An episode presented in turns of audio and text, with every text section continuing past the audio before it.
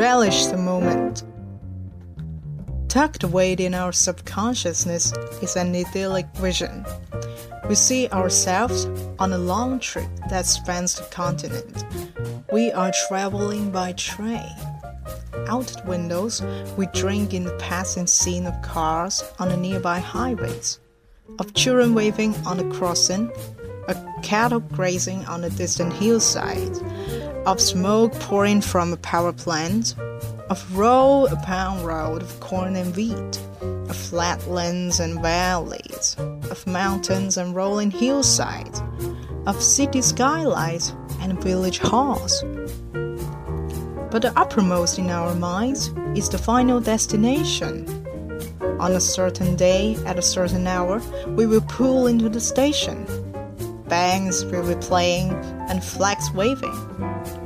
Once we reach there, so many wonderful dreams will come true, and pieces of our lives will be fit together like a completed jigsaw puzzle.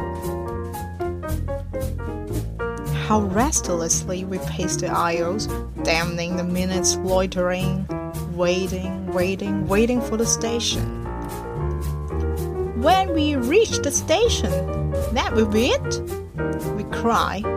When I'm 18, when I buy a new 450 SL Mercedes Benz, when I put my last kid through college, when I have paid off my mortgage, when I get a promotion, when I reach the age of retirement, I shall live happily ever after.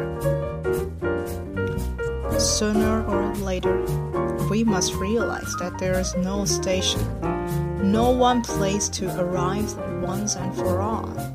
The true joy of life is the trip. The station is only a dream. It constantly outdistances us. It isn't the burdens of today that drive men mad. It is the regrets over yesterday and the fears of tomorrow. Regrets and fear are twin thieves who rob us of today.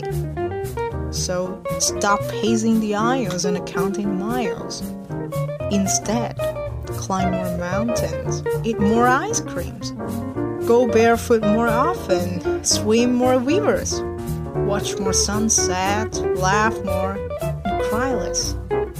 Life must be lived as we go along. Then the station will come soon enough.